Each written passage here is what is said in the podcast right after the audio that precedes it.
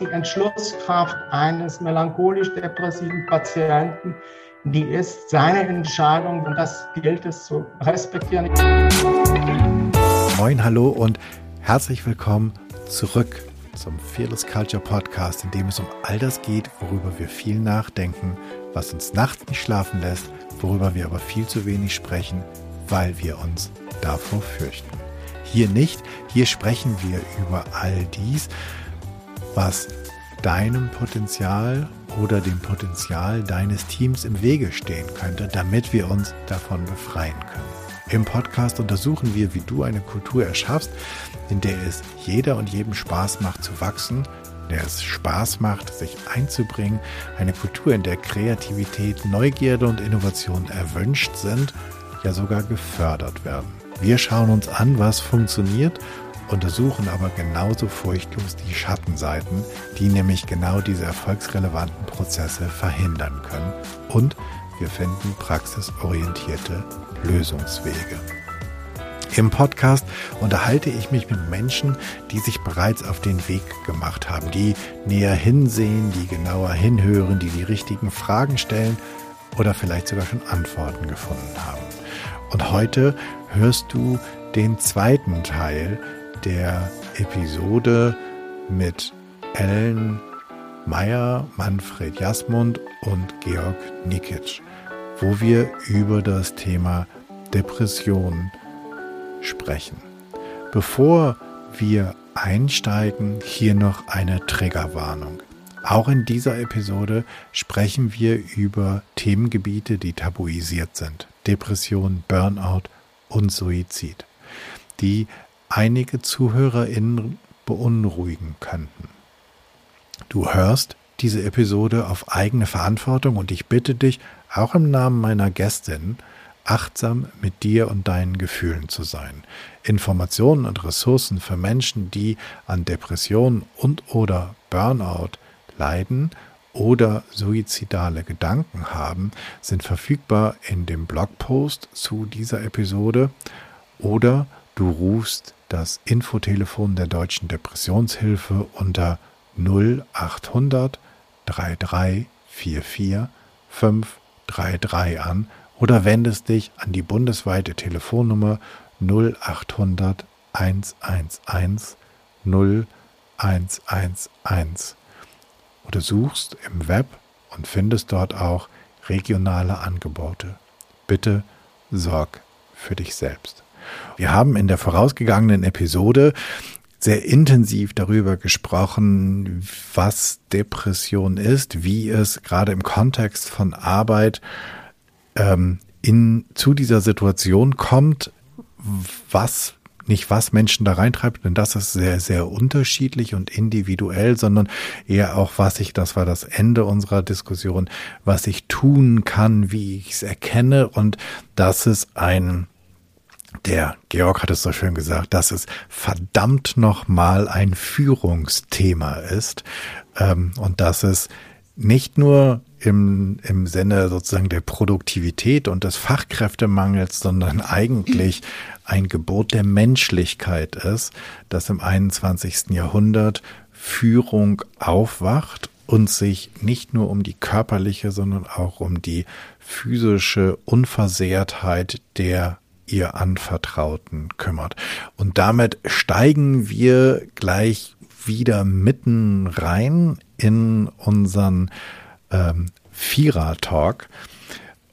Und meine Frage ist, weil Ellen, wir beide ja vor, wie gesagt, zwei Jahren gesprochen haben, ähm, und du in diesen zwei Jahren, du hast ja sozusagen auch als Verantwortliche im Personalwesen in HR mitbekommen oder vielleicht auch nicht mitbekommen, wie sich etwas verändert hat oder wie die Bedürfnisse sich auch verändert haben von Mitarbeitenden? Oder ist das etwas, was sich erst aus der Retrospektive ähm, betrachten lässt. Kriegt man das in dem Moment instant? Gibt es so Echtzeitmessungen oder ist das alles, gerade auch weil wir uns nicht mehr wirklich gesehen haben, sondern nur noch digital, ist das etwas alles im Zeitverzug und so ganz langsam kommt die Welle und schwappt über uns von hinten rüber?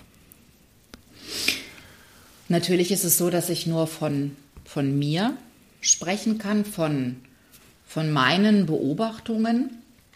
Und ähm, vielleicht auch noch ein, ein Zusatz zu unserer letzten gemeinsamen Folge, der mir damals schon unter den Nägeln brannte und ich äh, ihn äh, jetzt äh, Teil 2 auch loswerden darf.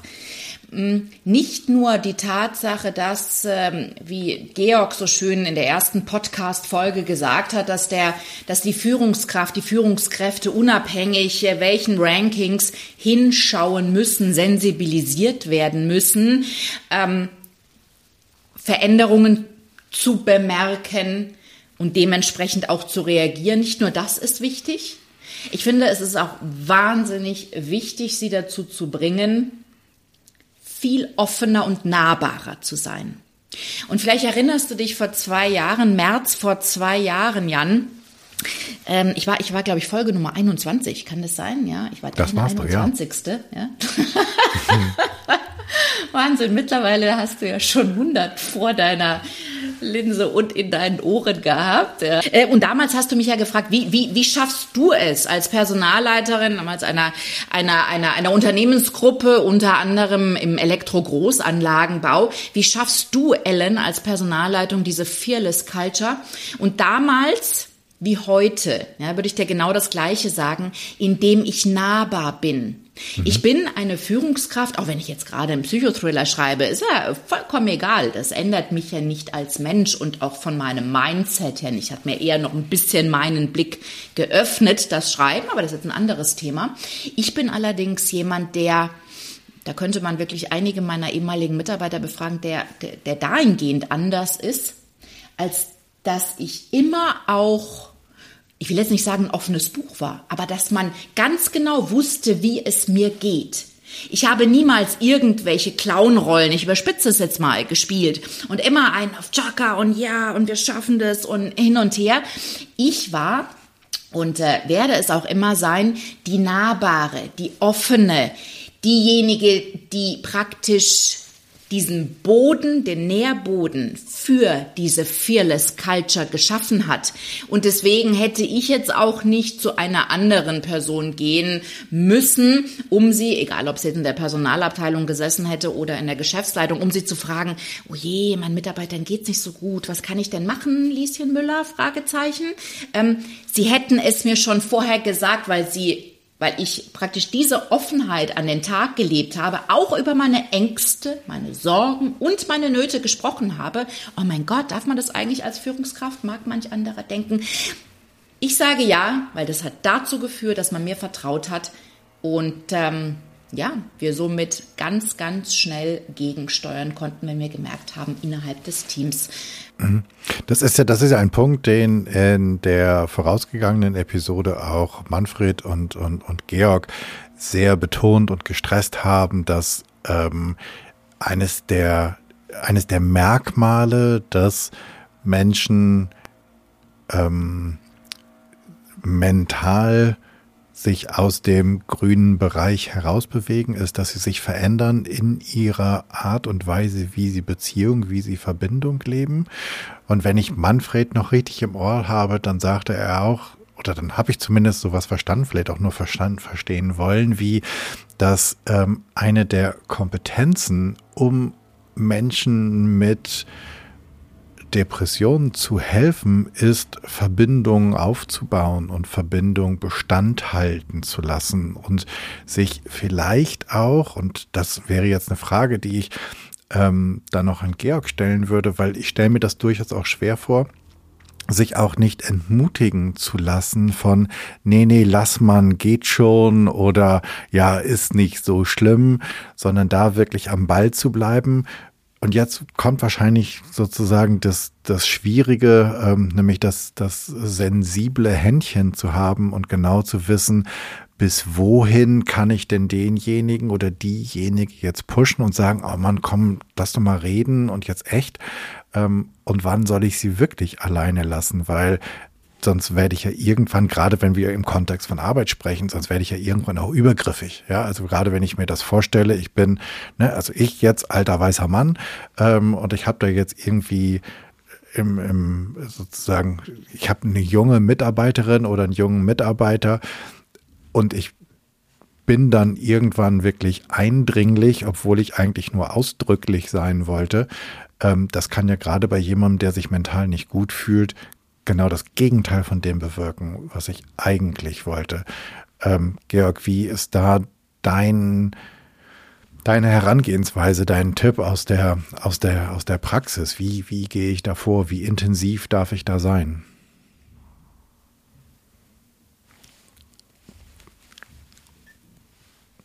Also ich denke, deine Überlegung und deine Betrachtung, deine Reflexion dazu tangieren und triggern die Begrifflichkeit, die eigenen Grenzen vor Ort auch zu erkennen.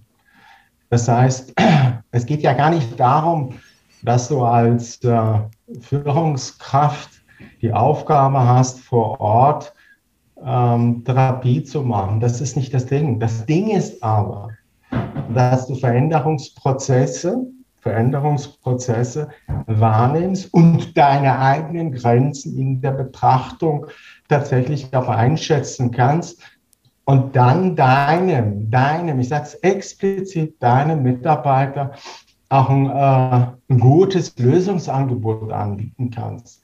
Und da bin ich völlig d'accord, da muss man seine eigenen Grenzen auch erkennen und sagen, du pass auf, ich glaube, du brauchst mehr wie das, was ich dir anbieten kann. Und die Haltung, die man damit aber zum Ausdruck bringt, ist eine sehr wertschätzende und respektvolle. Damit wird auch deutlich, dass der Mitarbeiter sich nicht nur ernst genommen fühlt, sondern dass er nicht alleine gelassen wird. Wenn du mich jetzt fragst, wie ich das in der Klinik äh, zelebriere, dann ist das natürlich so, die Ausgangslage ist eine andere. Das heißt, ich habe Menschen hier in Behandlung. Das heißt, sie haben wie auch immer den Wunsch geäußert und das finde ich so grandios. Wir, wir erkennen das eigentlich gar nicht an, aber Manfred hat das so wunderbar beschrieben, dass Menschen auch an ihre Grenzen kommen und auch erkennen, dass sie mit ihren äh, Autonomieprozessen und Selbstheilungskräften einfach nicht mehr weiterkommen.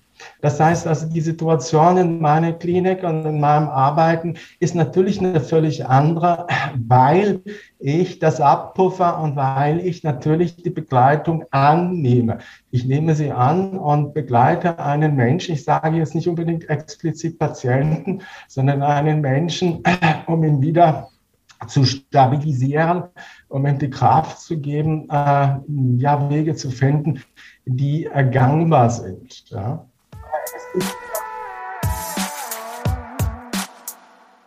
Du hörst den Fearless Culture Podcast, übrigens absolut werbefrei und deshalb ein Hinweis in eigener Sache. Würdest du auch gern die Kultur in deinem Team oder in deiner Organisation verbessern, an deiner Führungskompetenz arbeiten oder zumindest darüber reden, wie du Veränderungen erfolgreich initiierst? Dann sprich mit Jan. Er hat sowohl mit Dutzenden Experten hier im Podcast gesprochen, als auch eine ganze Reihe von Kulturveränderungen begleitet, Teambuildings initiiert und Führungskräfte bei der fachlichen und persönlichen Entwicklung unterstützt. Alle Kontaktinformationen und mehr Details zu seiner Arbeit findest du auf janschleifer.com. Weiter geht's mit dem Interview. Mhm. Ich, ich, ich, ähm, ich würde da gerne nochmal für unsere ZuhörerInnen so ganz explizit und praktisch werden, weil ich stelle mir das Thema durchaus schwer und noch schwer, schwierig vor. Und gerade in der Welt, in der wir vielleicht großteils auch über Bildschirme über Wochen oder Monate miteinander verbunden sind, noch schwieriger vor. Also, ich bin jetzt Jan und ich habe sagen wir einfach mal nur ein Team. Und in meinem Team ist die Ellen und Ellen ist eigentlich, kenne ich sie als die Frohnatur. Sie ist die erste, die da war, den Partyraum zu schmücken und sie ist die letzte, die gegangen ist und sie hat sich um alle gekümmert, die am nächsten Tag Kopfschmerzen hatten und sie war sozusagen eigentlich die gute Seele von allen und immer geschätzt. Und Ellen, und jetzt können wir erstmal sagen, sozusagen von mir aus noch nicht in der pandemischen Situation. Und jetzt merke ich so, irgendwas ist da nicht so richtig. Wir planen was und Ellen ist eigentlich gar nicht dabei und meint irgendwie, sie hat einen Zahnarzttermin und dann weiß sie auch nicht genau, ob sie den Termin einrichten kann und irgendwie in den Meetings ist sie auch nicht mehr so präsent. Also da brat mir doch einer einen Storch mit der Ellen, mit der stimmt was nicht. So, und jetzt habe ich aber schon ein paar Mal gesagt, du Ellen, du weißt ja, meine Tür ist immer offen und lass uns doch mal einen Tee trinken. Ähm, irgendwie, ich habe das Gefühl, dir geht's nicht so gut und ich möchte jetzt nicht irgendwie meine Grenzen überschreiten, aber ich würde dir gerne meine Hilfe anbieten ähm, oder vielleicht auch nur ein offenes Ohr haben oder vielleicht kann ich dir einen Tipp geben. Alleine bei dem Aufzählen der vielen Tipps, die ich für sie habe, kann sie ja irgendwann sagen, Alter, halt mal die Gusche, das geht dich gar nichts an. So, das kriege ich aber nicht mit, weil sie sitzt da wie in den letzten Wochen so einigermaßen versteinert. Ähm, und ich kann ihr jetzt auch nicht sagen, liebe Ellen, ich schätze dich sehr geh endlich zu einem Therapeuten. Ich kenne da einen, der Georg, der kann ganz prima Gespräche führen. ähm, also, und das meine ich jetzt ganz ernst. Ich habe jetzt extra so ein, so ein praktisches Beispiel genommen, weil ich glaube, dass das Situationen sind, die für ganz viele, die vielleicht auch neu in Führungsaufgaben sind oder die selbst auch mit der Situation eines Teams zu führen, auch nach zwei Jahren immer noch strugglen, weil sie nicht wissen, wie es geht. Also was zum Henker mache ich denn jetzt, damit ich es richtig mache? Weil eine Sache dürfen wir nicht vergessen, auch wenn wir ganz viel über Menschlichkeit und Empathie sprechen, ich bin ja trotzdem da, damit die Ellen funktioniert in meinem Betrieb. Ja, also das ist ja, das, das können wir nicht von der Hand wischen, auch wenn ich gerne einfach nur der liebe nette Jan wäre. Ich bin auch ihre Führungskraft. So, und was mache ich jetzt? Wunderbar, wunderbar äh, rübergereicht äh, in einem Panoptikum, Jan, welches ich in der Betrachtung nochmal ein bisschen ausholen muss. Partnerschaften, ähm, Freundschaften, auch Ehen haben immer ein Rollenmodell. Es geht auch um Erwartungshaltung. Es geht auch darum, was kann ich denn ähm, demjenigen, dem ich gegenüber sitze, was kann ich ihm anbieten? Und das entscheidende Moment an dieser, äh, ja, wie soll ich sagen, äh, an diesem Moment ist selber, und das hatte ich ja schon mal angesprochen, die Grenzen zu erkennen und mein Rollenmodell nicht zu überschreiten und zu glauben, dass ich der lieben Ellen, weil es ihr so verdammt dreckig geht, ja, irgendwie pseudowissenschaftlich, pseudotherapeutisch etwas anbieten kann, weil, naja, weil wir halt gute Freunde sind. Nein, der Weg ist ein völlig anderer. Die wertschätzende, wohlwollende Haltung bedeutet, na klar höre ich mir das Ganze an. Aber man muss immer in dem Bewusstsein sich ähm, zurückholen und sich zu fragen, wer bin ich denn gerade? Was für eine Art des Zuhörers bin ich? Bin ich der gute Freund? Oder was mache ich hier gar? Und das ist das Elementare ähm, in der Achtsamkeit und in dem Bewusstsein, dass man seine eigenen Grenzen auch erkennt und auch sagt, du pass mal auf, liebe Ellen, wir sind tolle Freunde und äh, ich erkenne aber auch meine Grenzen und würde sagen, so wie ich dich gerade einschätze, brauchst du eine, ein völlig anderes Muster an Betrachtung. Ich sage nicht unbedingt Behandlung, aber die Sorge, die man hat, und das ist das tabuisierende äh, Jan, dass die Sorge, die macht ja auch etwas mit uns, auch in diesem Rollenmodell. Man hat so das Gefühl, man muss über die Grenzen hinaus etwas anbieten, was man aber nicht kann, weil man da A, die Kompetenz nicht hat und B, tatsächlich etwas tut, was kotherapeutisch völliger Nonsens ist. Ich will also zum Abschluss sagen, das, was du fokussierst, ist extrem wichtig, nämlich, dass man sich selber auch betrachten darf und dass man keine Schuldgefühle wahrnehmen darf und muss, sondern authentisch dem gegenüber auftritt und sich tatsächlich fragt, was kann ich dir Gutes tun? Und das Gute bedeutet ja wirklich mhm. auch Klartext zu sprechen, es zu enttabuisieren und zu sagen, liebe Eltern, äh, ich glaube, da muss ich passen, liebe Ellen. Äh, ich ich habe diese Kernkompetenz nicht. Und das ist ein Moment, glaube mir, dass das etwas ist, was Menschen äh, brauchen. Ehrlichkeit, nicht irgendwie kuscheln oder über das Fahrstuhl streicheln, sondern tatsächlich auch in dieser bindungstheoretischen Ausrichtung den Menschen etwas anzubieten. Und da geht es um Authentik. Da geht es wirklich Mhm. Ich, das ist, ist super, Georg. Ich ähm, ähm, würde da gerne Ellen in ihrer, also jetzt Ellen 2 sozusagen, mit der ich ja jetzt über Ellen 1 spreche, ähm, in, in ihrer ähm, Rolle als, als ähm, Fachfrau für, für Personalführung und Personalwesen einfach fragen. Ähm, was wenn, wenn, wenn ich dir das jetzt sozusagen als Führungskraft schildern würde und ich würde sagen, du pass auf, ich habe da eine, ne, genauso wie ich es gerade gesagt habe, die sagt aber gar nichts zu mir, sondern die macht einfach nur zu. So, ich weiß, das ist eine Topkraft. Ich schätze die als Menschen ungemein. Ich will, ich will die A will ich die nach Möglichkeit nicht über einen längeren Zeitraum in der Krankheit verlieren. Und ich will B, ich will sie auch überhaupt nicht als Mitarbeiterin per se verlieren.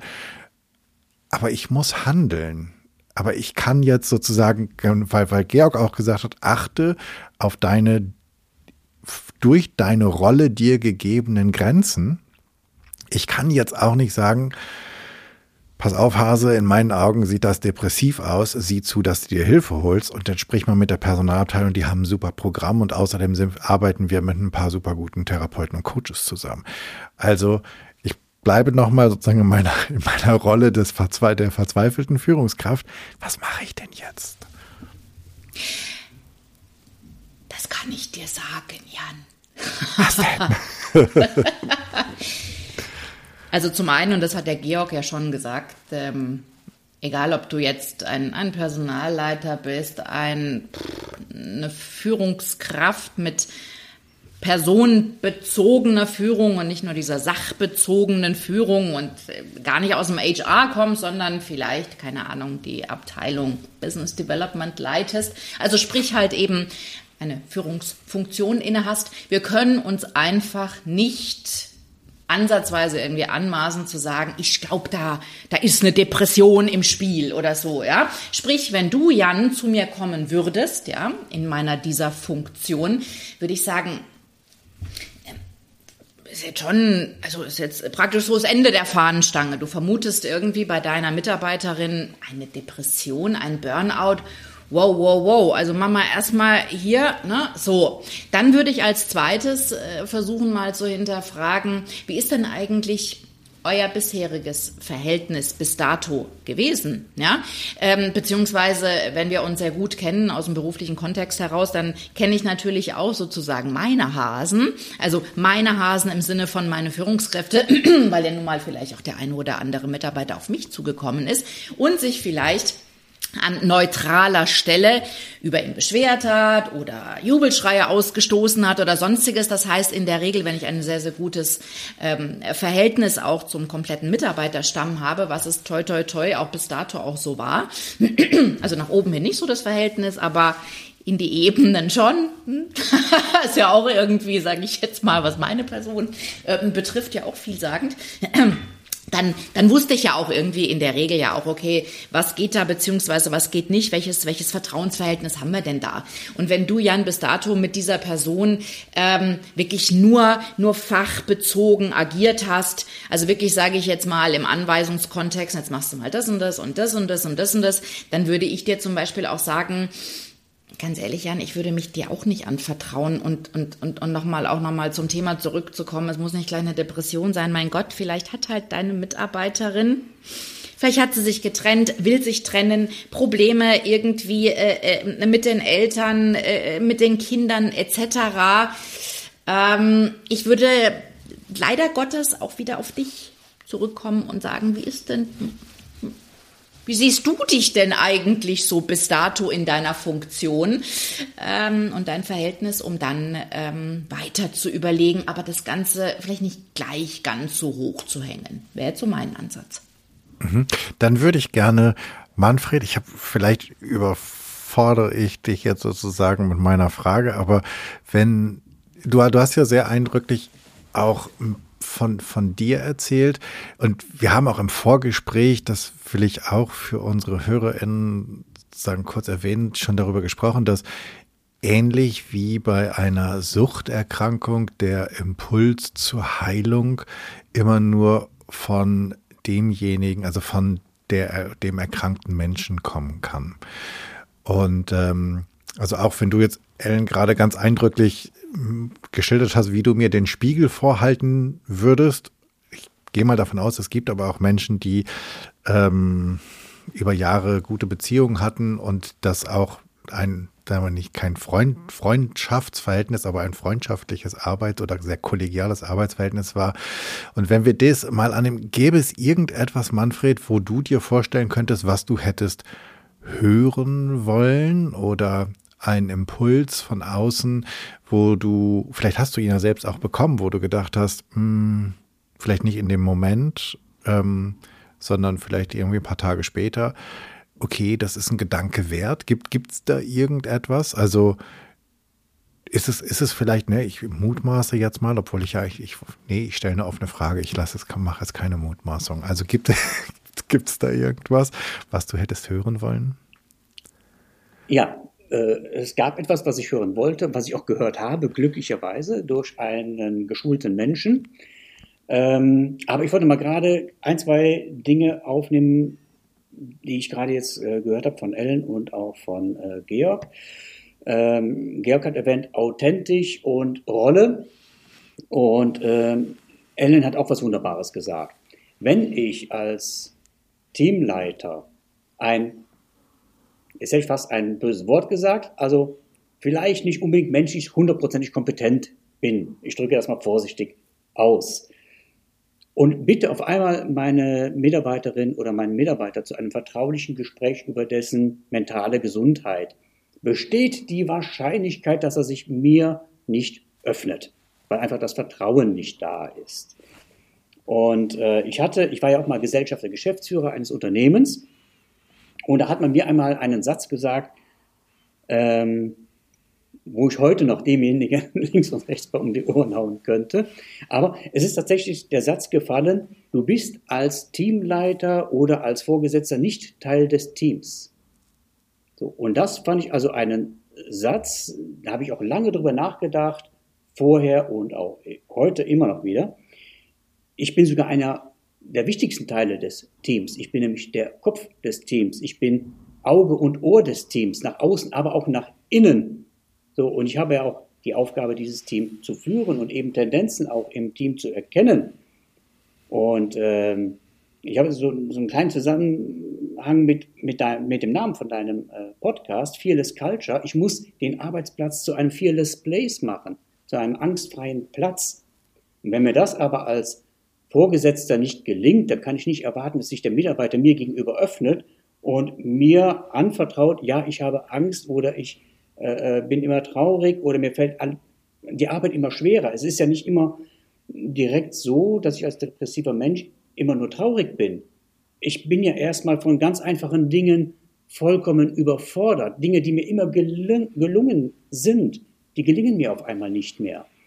Und äh, jetzt speziell bei meiner Frage oder die Frage, die du mir gestellt hast, bei mir äh, hat es ja kaum jemand gemerkt, also keiner gemerkt. Und das ist eine Gefahr der heutigen Zeit, wo wir uns sozial entfernen, eben durch die pandemischen Bestimmungen. Ich habe eine Maske getragen. Und das ist ja auch das Thema meiner, meiner, meiner Bilder. Deswegen habe ich ja drei Bilder gemacht. Das erste Bild ist ja der Mensch hinter seiner Maske. Und äh, betrachten einfach mal ein sehr prominentes Beispiel. Robin Williams, der Schauspieler, der äh, wahnsinnig erfolgreich war, lustige Rollen gespielt hat und keiner hätte hinter dem Gesicht vermutet, oder die wenigsten wohl, dass er unter Depressionen leidet. Und dieses Maske tragen, ständig immer nicht zeigen, mir geht es nicht gut, das ist anstrengend. Also lasse ich irgendwo anders nach, weil ich meine Kraft in die Maske investiere und nicht mehr in mein tägliches Leben. Und das zu erkennen ist heutzutage besonders schwer, weil ich ja die Menschen nicht mehr persönlich sehe und da ist zum Beispiel auch ein Anzeichen, wenn ich äh, eine Mitarbeiterkonferenz habe, ein Meeting habe und der Mitarbeiter schaltet seine Kamera nie ein. Da würde ich schon drauf achten, äh, dass ich den Menschen sehe. Und äh, das ist eine Gefahr, das kann dann andere auch wiederum mitreißen, dass dann andere auch nicht mehr ihre Kamera einschalten. Und da ist vielleicht einer dabei, ähm, der gerne mal gezeigt hätte, ich habe das immer nonverbal gezeigt. Ich habe das immer an irgendwas gezeigt, dass es mir nicht gut geht, bis dann irgendwann auf einmal bei einem ganz, ganz anderen Anlass zu mir jemand gesagt hat, ich habe das Gefühl, Ihnen geht es nicht gut. So, und das war auch jemand, das war auch ein, ein, ein Mediziner, und eine Medizinerin war das. Und die hat das erkannt. Und kein anderer hat das gesehen. Und das ist ja die Gefahr, die auch ein, ein äh, Teamleiter hat, ein Vorgesetzter hat. Er kann es nie unter Umständen nicht sehen, weil sein Mitarbeiter ein toller Schauspieler ist. Warum sind so viele Schauspieler depressiv? Oder was ist, was ist umgekehrt? Da sind Depressive deswegen tolle Schauspieler oder umgekehrt. Ich weiß es manchmal nicht. Aber das ist ja auch äh, eine Kunst. Ein Vorgesetzter ist kein Therapeut. Er muss, kann das nicht erkennen aber er kann vielleicht Anzeichen erkennen. Mhm.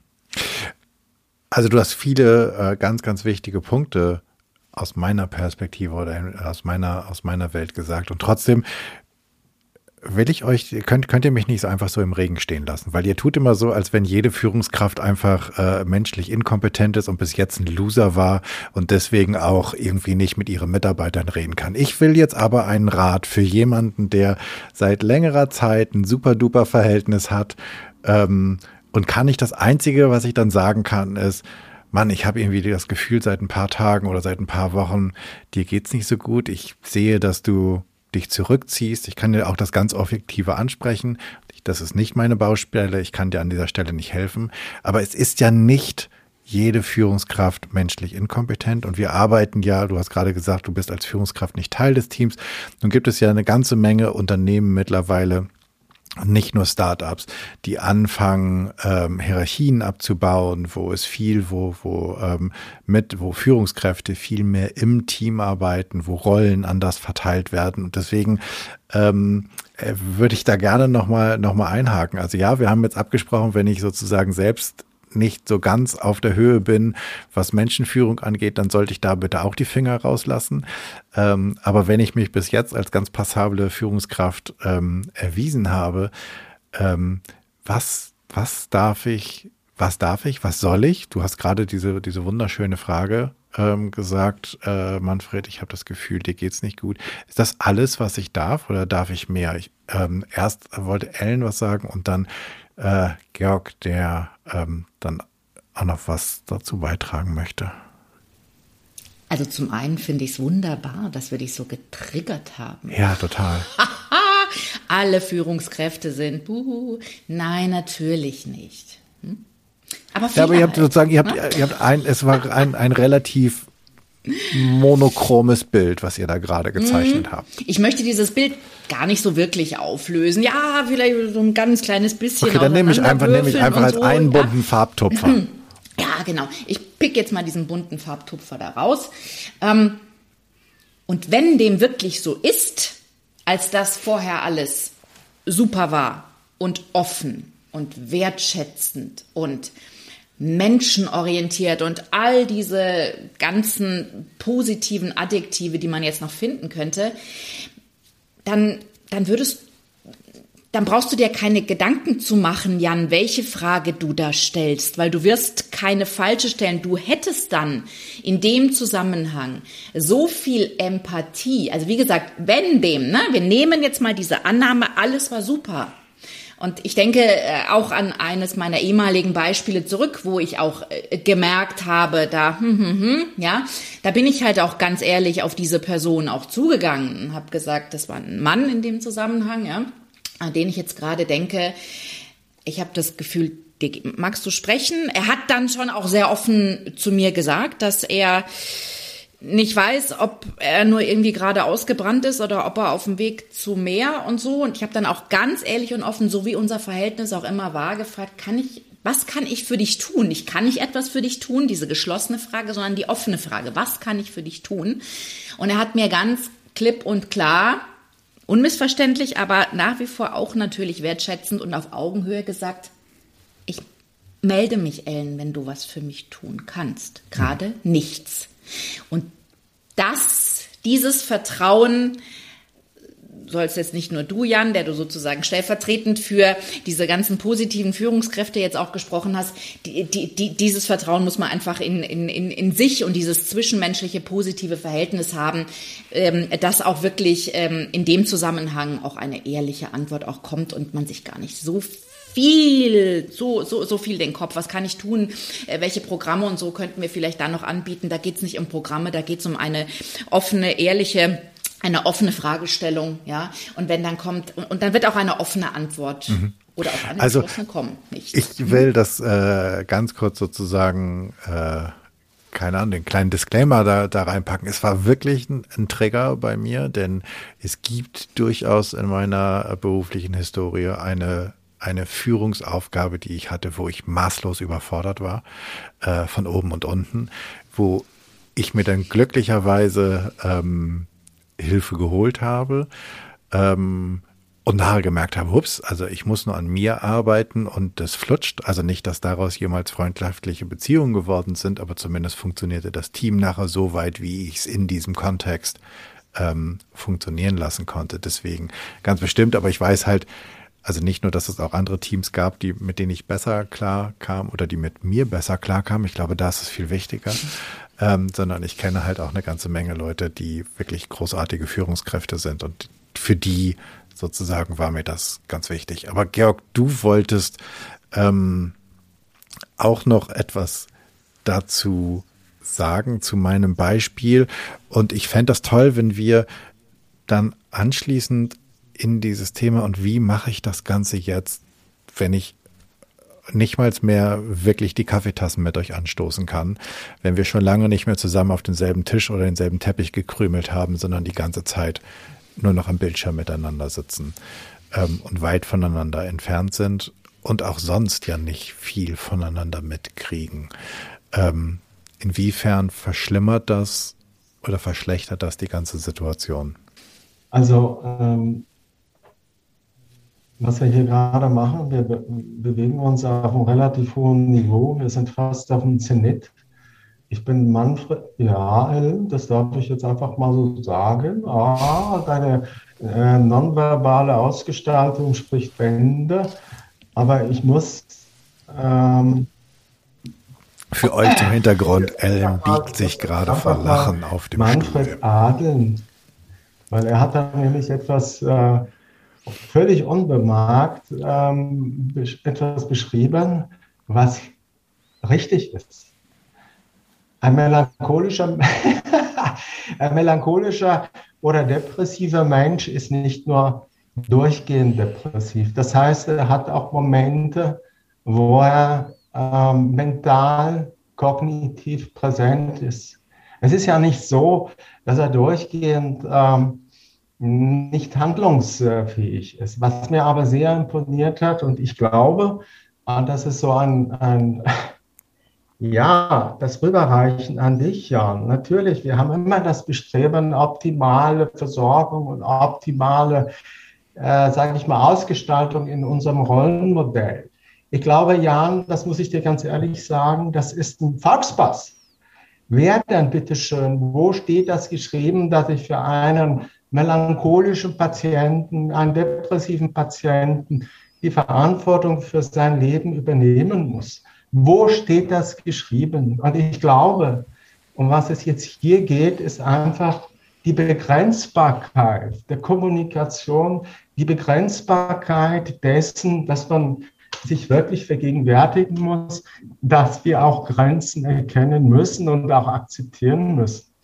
Und das, was da Manfred drüber gereicht hat, das ist jenes, was im therapeutischen Behandlungssetting immer mitschwingt.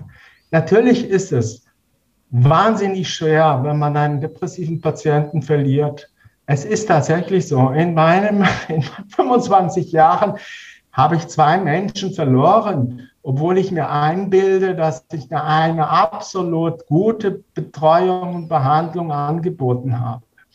Aber ich möchte euch jetzt rüberreichen, das ist auch so, dass die Entschlusskraft eines melancholisch-depressiven Patienten, die ist seine Entscheidung, was er aus seinem Leben macht. Und das gilt es zu respektieren. Ich weiß, das ist ein ganz ähm, suffisantes und ganz, ganz sensibles Thema. Aber wenn wir schon uns auf diesem Niveau äh, begeben, dann muss das angesprochen werden. Du wirst Menschen von der Entschlusskraft nicht halten. Ja? Sie werden tatsächlich als mündige Person Entscheidungen treffen und manchmal, leider Gottes, äh, in meiner Causa habe ich es bemerken müssen, dass ich zwei Menschen verloren habe. Aber sie sind dann gegangen, weil sie tatsächlich eine Entscheidung getroffen haben. Und das ist das, was Manfred gesagt hat. Das ist was, wir müssen die Begrenzbarkeit unseres Tuns auch wahrnehmen. Und zwar der andere muss es wahrnehmen, muss es akzeptieren, dass es keine Patentrezepte gibt. Die gibt es leider nicht. Was es aber gibt ist, und das ist in meinen Augen der absolute Konsens und Tenor, dass wir über eine wertschätzende, respektvolle, empathische Art des Miteinanders sprechen. Und mehr kannst du aber nicht anbieten. Und alles andere, was sich aus der Dynamik entwickelt, hm, weiß ich nicht. Das ist eine ganz große Unbekannte, ähm, die schwingt immer mit. Mhm. Das ist natürlich, finde ich, also ich finde das super wichtig, dass du diesen Punkt hier machst. Er ist nur, glaube ich, im privaten wie im beruflichen Kontext durchaus schwierig. Denn wenn ich mir, ich, ich kenne das sozusagen aus dem Coaching mit, mit Suchtpatienten, die ähm, nachher eine gewisse Un eine gewisse Unheit, die einfach dann irgendwann lügen, wenn sie, wenn es um ihre Sucht geht, die sie, ähm, in die sie wieder verfallen, wo du dann auch als, als ich, als Coach einfach dann sagen musst, okay, das, das, das kann ich jetzt nicht, das hat nichts mit mir zu tun, ich darf das jetzt akzeptieren so schwer wie es mir fällt und vielleicht auch so leid wie es mir fällt, weil ich den Menschen dahinter gut finde. Das ist als Führungskraft, finde ich, um das nochmal in den Kontext von Arbeit zu bringen, natürlich noch einen Ticken dramatischer, weil ich eventuell jemand seine nicht Lebensgrundlage, ich finde, wenn wir so tun, als wäre der Job eine Lebensgrundlage, dann überschätzen wir immer so ein bisschen die Arbeit, aber doch zumindest seine Erwerbsquelle irgendwann abschneiden muss, weil jemand, der sozusagen seine Leistung dauerhaft nicht mehr bringt, weil ich eine Verantwortung ja nicht nur den Menschen, sondern auch dem Unternehmen oder der Unternehmensführung gegenüber habe.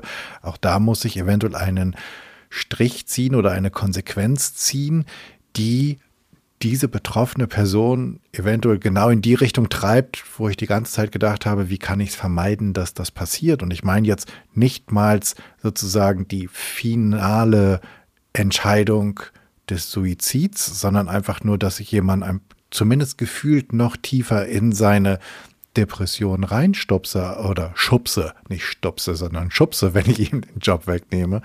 Ähm, und damit hat das ja, und das hat natürlich auch, ne, das, das kenne ich aus dem, aus dem Thema Sucht, ähm, wo sich Partner oder PartnerInnen dann irgendwann entscheiden müssen, sie haben auch ein Leben und sie müssen sich jetzt trennen. Ähm, und sie müssen sich trotz der Liebe trennen, weil sie sonst die Selbstliebe einfach verloren geht und weil sonst das ganze Leben irgendwie sinnlos wird. Ähm, und das sind natürlich nicht nur ungemein schwierige, sondern auch für die Personen, die das tun müssen, sehr, sehr harte Einschnitte. Und wir reden jetzt seltsamerweise nicht über die Betroffenen, sondern über die Co-Betroffenen an dieser Stelle.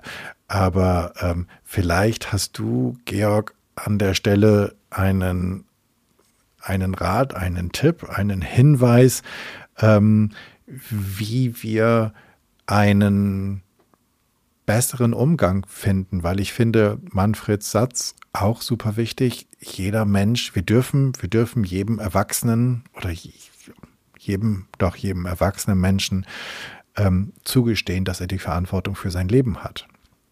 Und das meine ich damit, der darf selber entscheiden, wie viel er trinkt, raucht, Drogen konsumiert, schläft, nicht mental gesund ist oder also, eventuell sich auch das ja, Leben nimmt. ich würde gerne intensiv und auch die konkret antworten wollen. Trotzdem gibt es keine Tipps und keine Anleitung zum Glücklichsein in Anführungsstrichen. Es gibt auch keine Anleitung, wo man sagen kann, das flutscht. No? Also wenn ich das jetzt so mache, dann äh, optimiere ich das Ganze. Mhm. Das ist, glaube ich, in dem System Mensch. Und äh, wenn ich jetzt Seele noch und Psyche dazu nehme, leider Gottes äh, äh bis dato nicht wirklich. Kein Mensch wird dir das, ähm, naja, sag ich mal, präsentieren und sagen, das ist leitlinienbezogen und äh, wenn du das machst, dann, dann passiert das. Aber du sprichst etwas anderes an. Also ich glaube, das ist das äh, immens Wichtige. Wenn wir im Kontext ähm, eines Rollenmodells, im Kontext dessen, dass wir, ein, dass wir Menschen sind, die wirklich die Gemeinschaft brauchen, dann sage ich euch eins oder sage ich dir, Jan, äh, der andere ist genauso wichtig wie der Betroffene. Ne? Also auch bei der Thematik Sucht und Abhängigkeit, das sprichst du wunderbar an. Kein Mensch, wo steht das geschrieben, dass du als Partner ähm, sozusagen Helfershelfer bist. Die Abhängigkeitsstruktur eines Partners damit eigentlich noch unterstützt.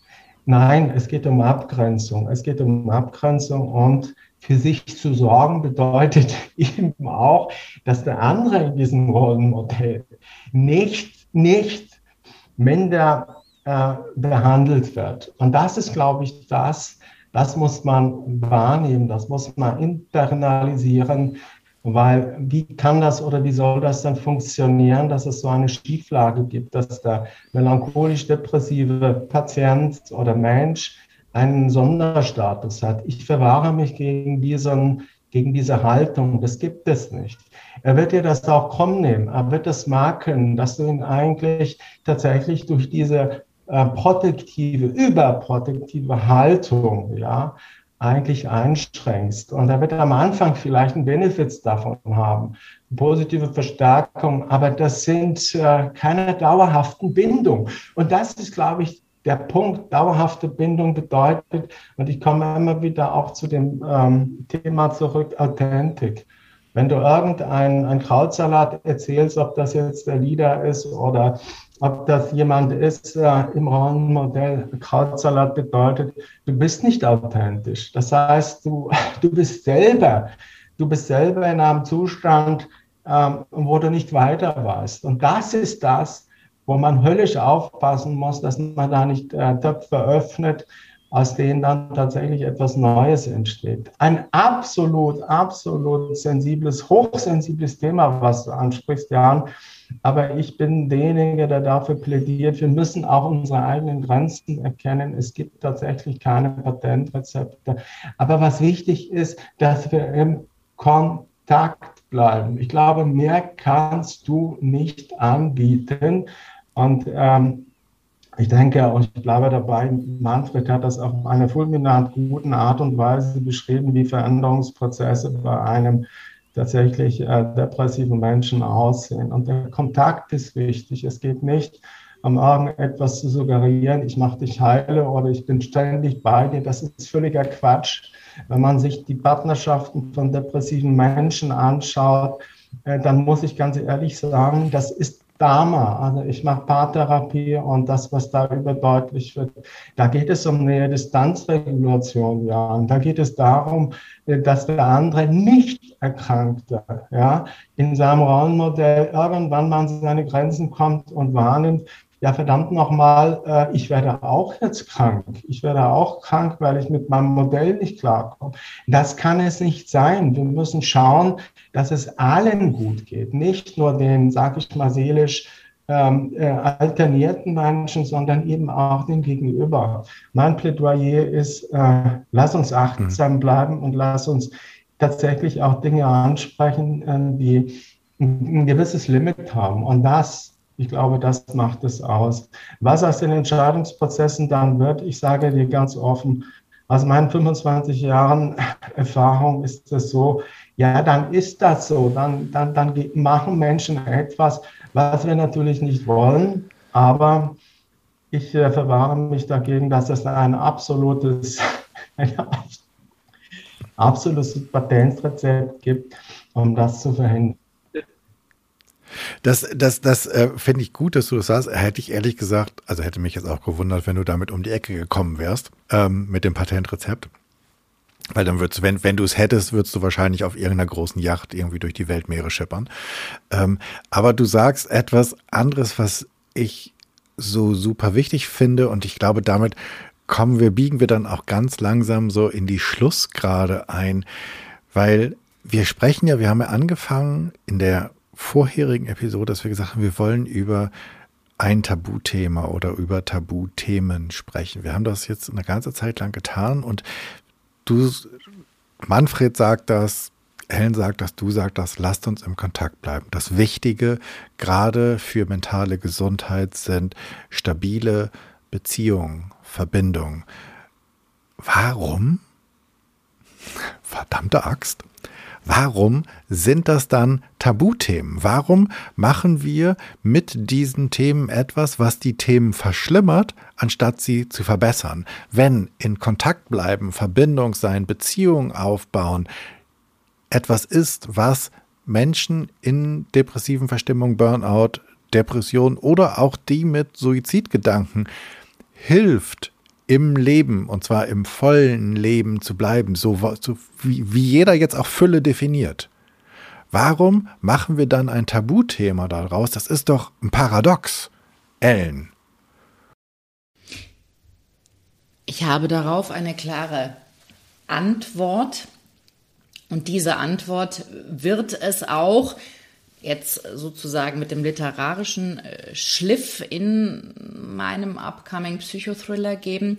Die Antwort darauf, warum äh, sich der eine oder andere halt eben nicht mit dieser Thematik befassen möchte und jetzt nicht nur sozusagen so ganz allgemein darüber spricht, sondern tatsächlich mit einem Menschen in Kontakt tritt, ist die Tatsache, meine Meinung, ist die Tatsache, dass er dann selbst hinter seine Fassade blicken muss das ist echt teilweise harter Tobak, tut weh, will man nicht, whatever. Diejenigen, die mit sich, so ein bisschen platt ausgedrückt, die mit sich im Reinen sind, die ganz genau wissen, welchen Rucksack sie tragen, beziehungsweise was in deren Rucksack da drin ist, die sich dessen bewusst sind, weil sie halt eben diese Arbeit am inneren Kind, an ihrer Vergangenheit, an dem, was sie ähm, an sich äh, gut finden, mögen, warum sie es gut finden, verändern möchten, etc. Diejenigen, die den Rucksack kennen, die haben kein Problem damit. Ja, aber wir sprechen ja sogar gesellschaftlich nicht darüber. Es ist so, dass, ähm, und da wäre ich gespannt, was, was, was Georg nochmal da sagt. Theoretisch müsste man ja sagen, ne, es gibt immer dieses, wir dürfen über Suizide, wird auch in den Medien nicht gesprochen.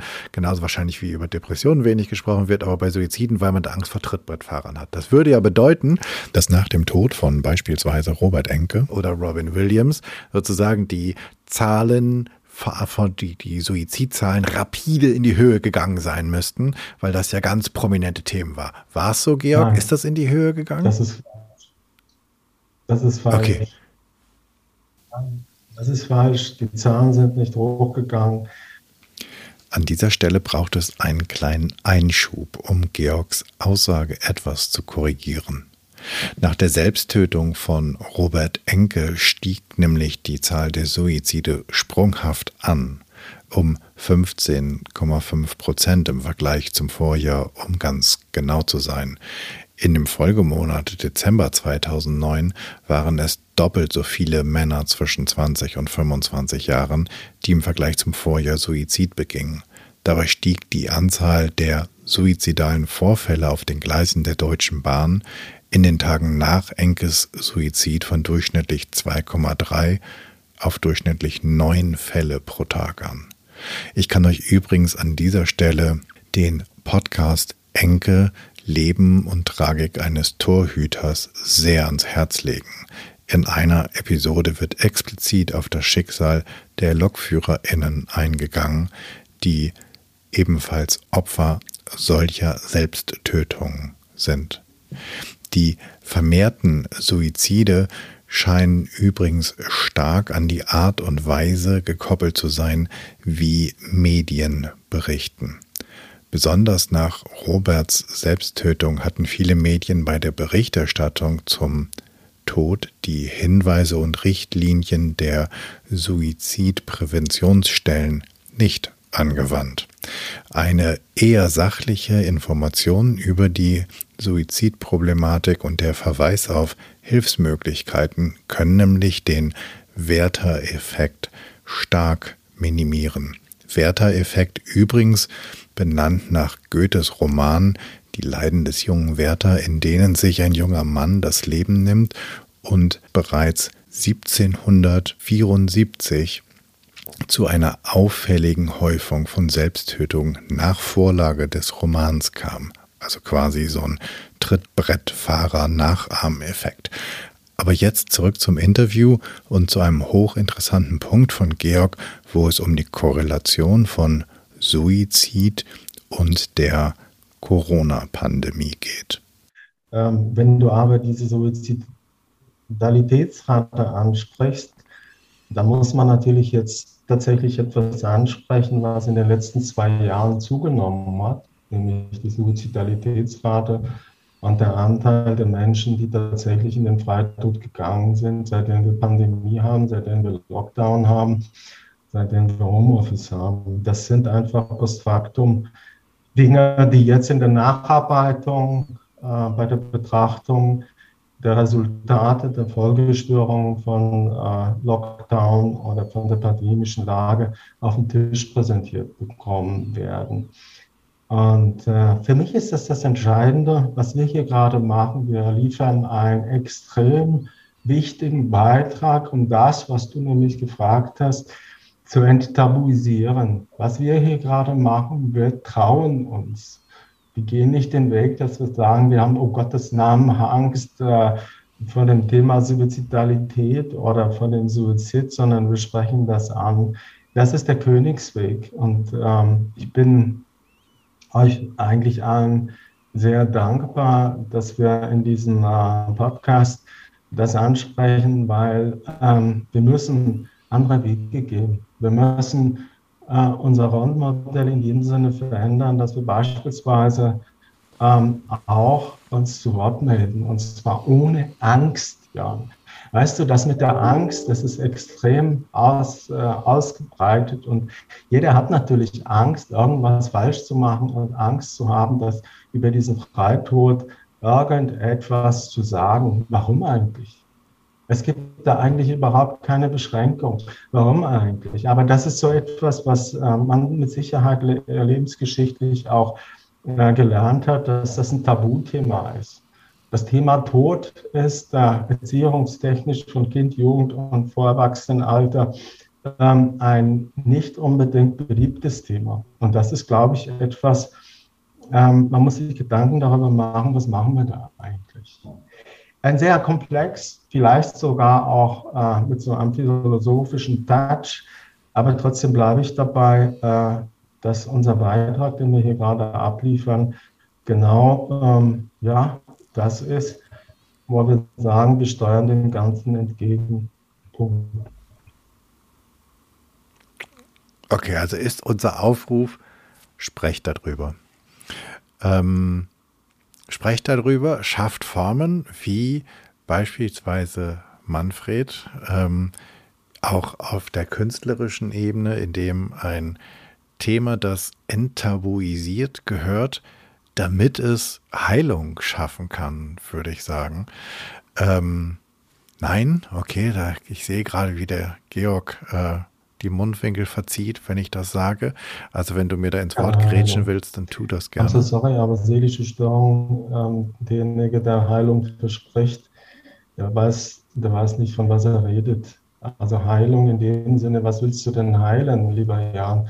Du, äh, du betrachtest dich selber als Betroffener und stellst fest, ich sage es nochmal, aber das ist so die Domäne von Manfred. Ich bin ihm so unsagbar dankbar, der als Betroffene ähm, Leitsätze, Glaubenssätze einfach formuliert hat. Man muss ihm zuhören und ähm, das, ist, das ist wichtig. Ne? Das ist einfach wichtig äh, zu erfahren, dass es äh, bis heute, ja, egal wie man die Münze drehen will, egal wie man pharmazeutische Industrie oder ähm, die leitlinienbezogenen Module betrachtet. Bis heute ist nicht gelungen, ist eine Depression zu heilen.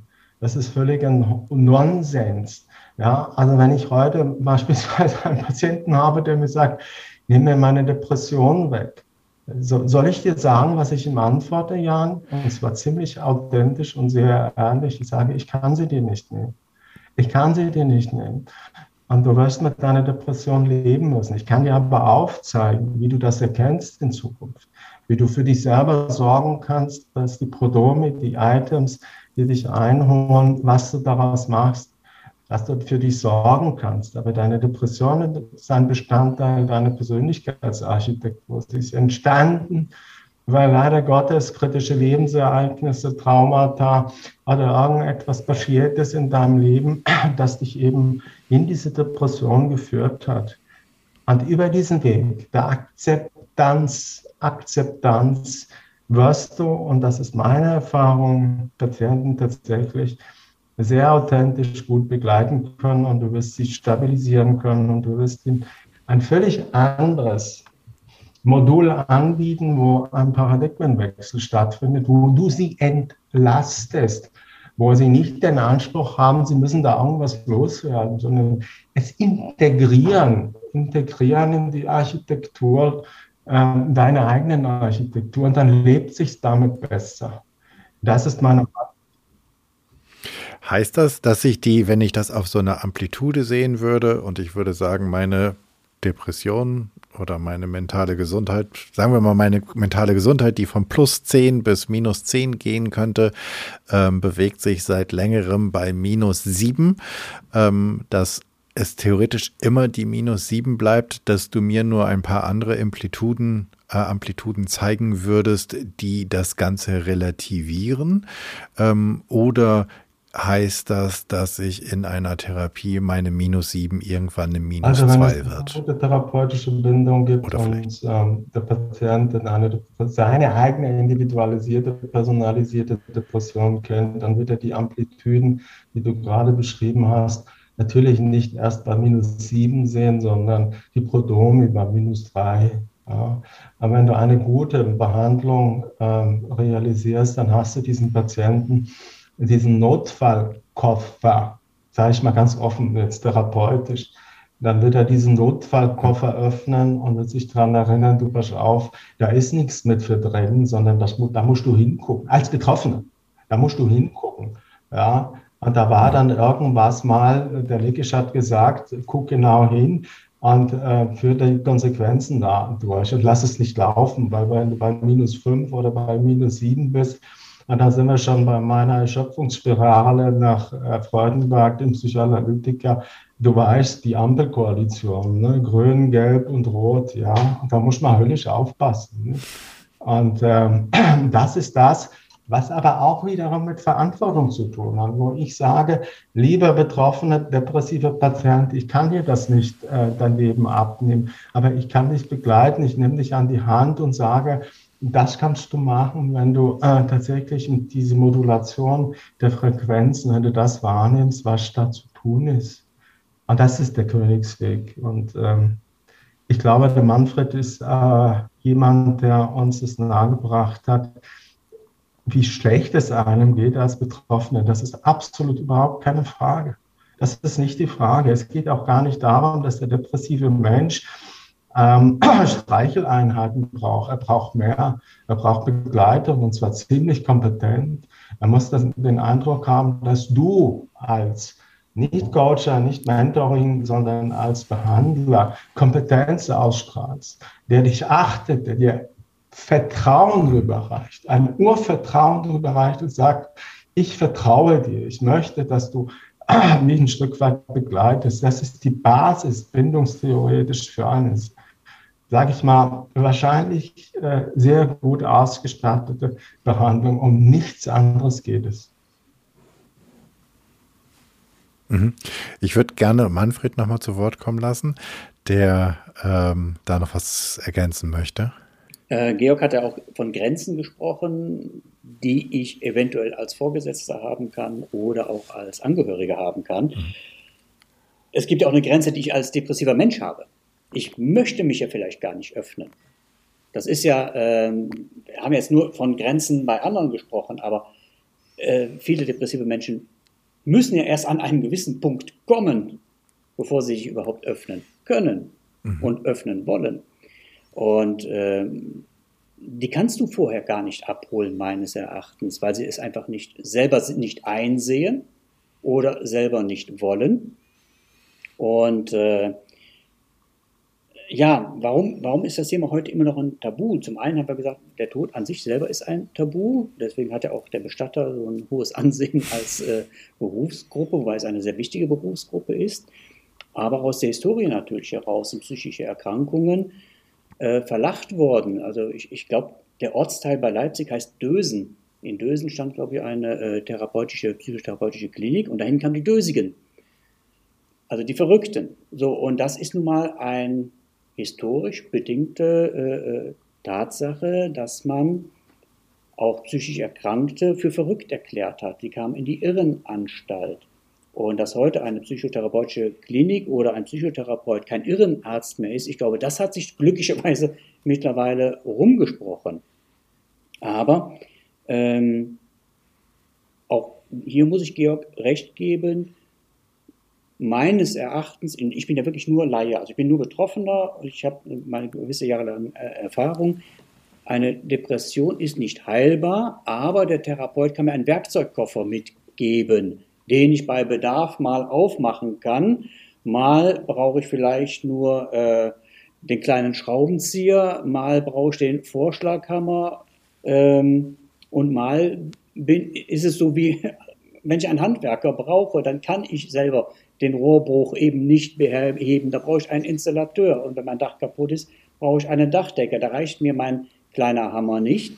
Und da kann es mir auch passieren, auch nach jahrelanger Therapie oder Therapiepause, da ich einfach sage, so von außen kommt etwas auf mich zu oder eine Erfahrung bringt mich wieder zu einem Punkt, wo ich sage, ich brauche hier wieder meinen Handwerker, meinen Spezialisten, der mir hilft, äh, den Schaden zu reparieren. Aber er ist auch nur repariert. Es ist nicht wieder wie neu. Das ist einfach so. Mhm. Und äh, deswegen glaube ich, dass ich mit meinem Projekt nur etwas anstoßen kann. Mehr kann ich damit nicht machen. Ich kann eigentlich nur den Anstoß geben. Schaut hin, seid achtsam, bleibt in Kontakt.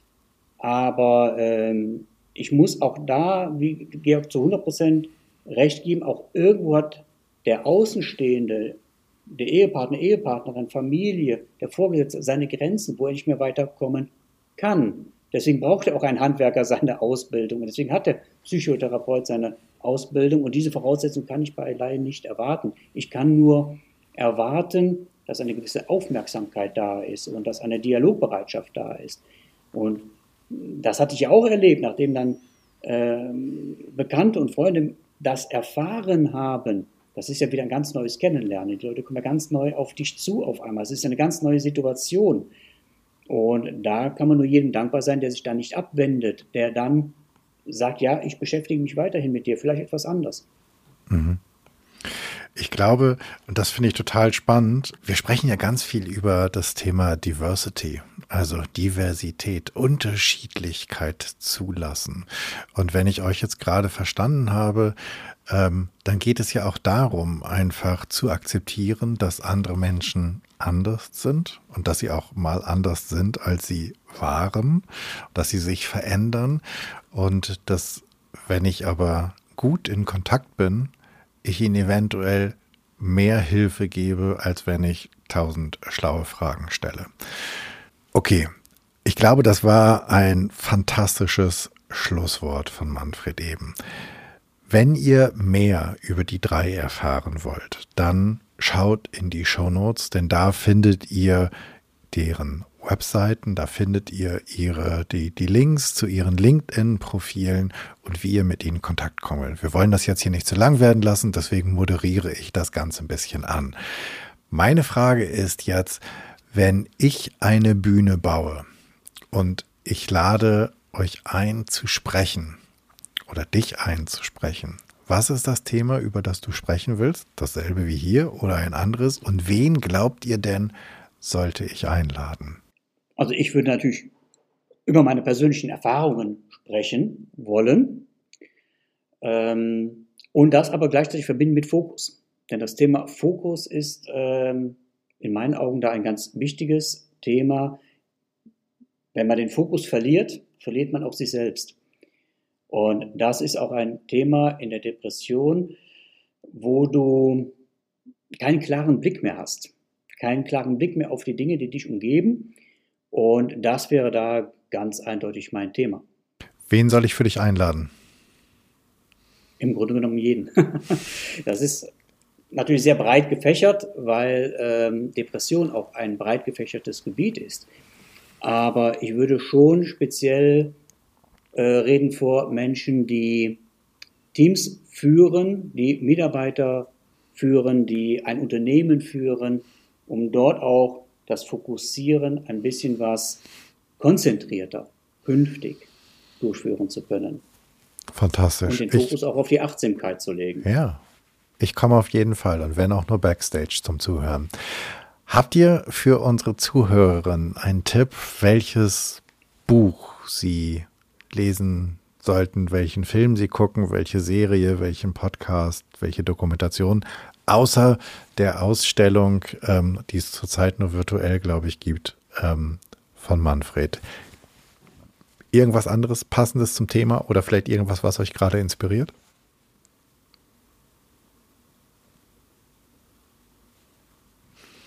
Kein Thema, kein Buch zum Thema mentale Gesundheit? Hm, eventuell das Buch von Christian Bischoff, Bewusstheit. Okay. Das ich letztes Jahr gelesen habe, das auch nochmal so in den Bereich der Selbstreflexion reingeht. Mhm. Kommt auf jeden Fall in die Show Notes. Ellen, war das von dir? Wolltest du noch eins? Nee? Okay. Ich könnte noch beisteuern, ähm, New Work needs Inner Work, weil ich glaube, dass das ähm, ein sehr, sehr nah dran ist an dem Thema. Ähm, und dann wäre die letzte Frage, bevor wir hier das Mikro ausstellen. Mit welcher, mit welcher Aufgabe, mit welcher Herausforderung, mit welcher Challenge wollt ihr die ZuhörerInnen in die nächste Woche schicken, bis nächste Woche eine neue Episode erscheint.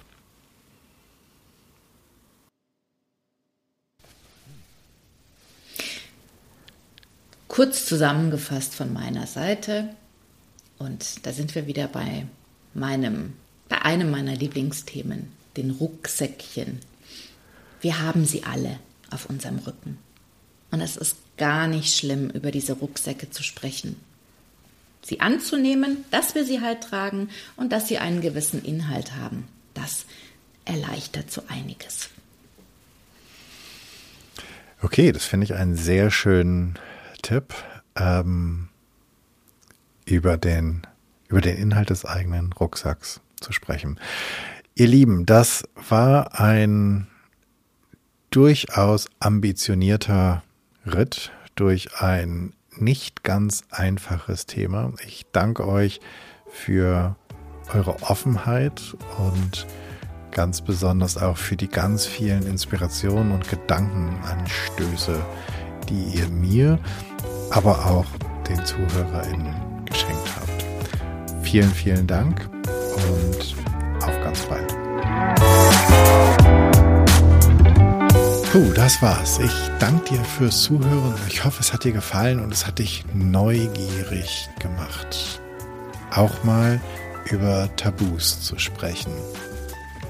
Genauer hinzuhören und zu schauen, wo es für dich gut wäre, mehr und authentischer in Verbindung zu gehen. Und das hat dich vielleicht auch neugierig gemacht, darüber nachzudenken, wie du furchtloser wirst und eine Fearless Culture erschaffen kannst. Ich freue mich über dein Feedback und Ideen, was ich noch machen könnte, was ich besser machen könnte. Denn für mich ist dieser Podcast ein Herzensthema und dein Feedback bedeutet mir sehr viel.